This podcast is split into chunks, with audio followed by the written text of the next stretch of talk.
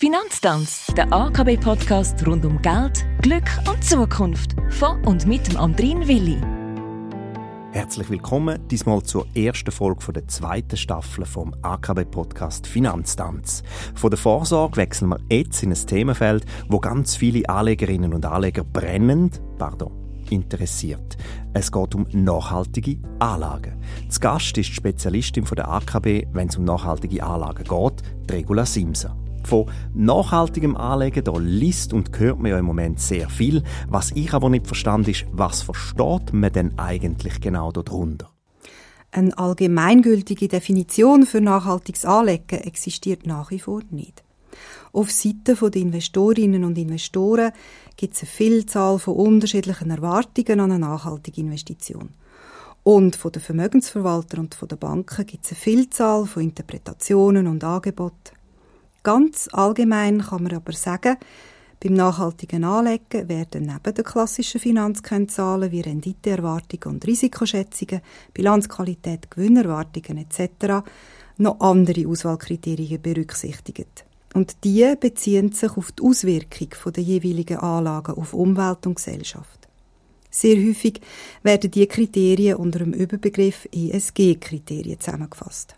E steht für Environment, also Umwelt, S für Soziales und G für Governance. Das ist Unternehmensführung und Struktur. Wegen dem wird ESG-Investing häufig als Synonym für nachhaltiges Anlegen verwendet. Was haben denn die Anlegerinnen und Anleger für Erwartungen diesbezüglich? Der einen ist wichtig, nicht in bestimmte Geschäftstätigkeiten zu investieren. Und sie fokussieren wegen dem darauf, einzelne Branchen aus ihren Investitionen auszuschliessen. Andere möchten ihr Geld nur in gewisse Arten von Unternehmen und Emittenten investieren. Zerig zum Beispiel, die mit den wichtigsten Nachhaltigkeitsthemen verantwortlich umgehen. Oder Serig, wo das Geschäftsmodell einen Beitrag zur Lösung von dringenden sozialen oder ökologischen Problemen leistet. Welche Geschäftstätigkeiten ausgeschlossen werden sollen oder welche Probleme primär sollen angegangen werden, diese Entscheidungen sind aber sehr individuell. Und nicht für jedes von diesen Anliegen existiert auch eine passende Anlagemöglichkeit. Wegen dem ist es wichtig, dass die Anlegerinnen sich vertieft informieren, wie der Anbieter Nachhaltigkeit definiert und wo die Schwerpunkte liegen. Okay, und wie und wo kann man sich, wenn man nachhaltig anlegen möchte, informieren? Die Internetseiten der jeweiligen Anbieterinnen zum Thema oder zu bestimmten Produkten, die werden immer transparenter. Das ist ein guter Anfang, sich mit dem Thema vertraut zu machen. Man muss sich aber bewusst sein, in den seltensten Fällen können alle Anliegen berücksichtigt werden. Das liegt in der komplexen Natur vom Thema Nachhaltigkeit.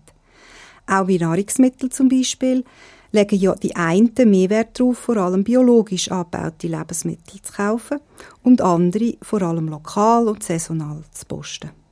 Beides geht eben auch nicht immer.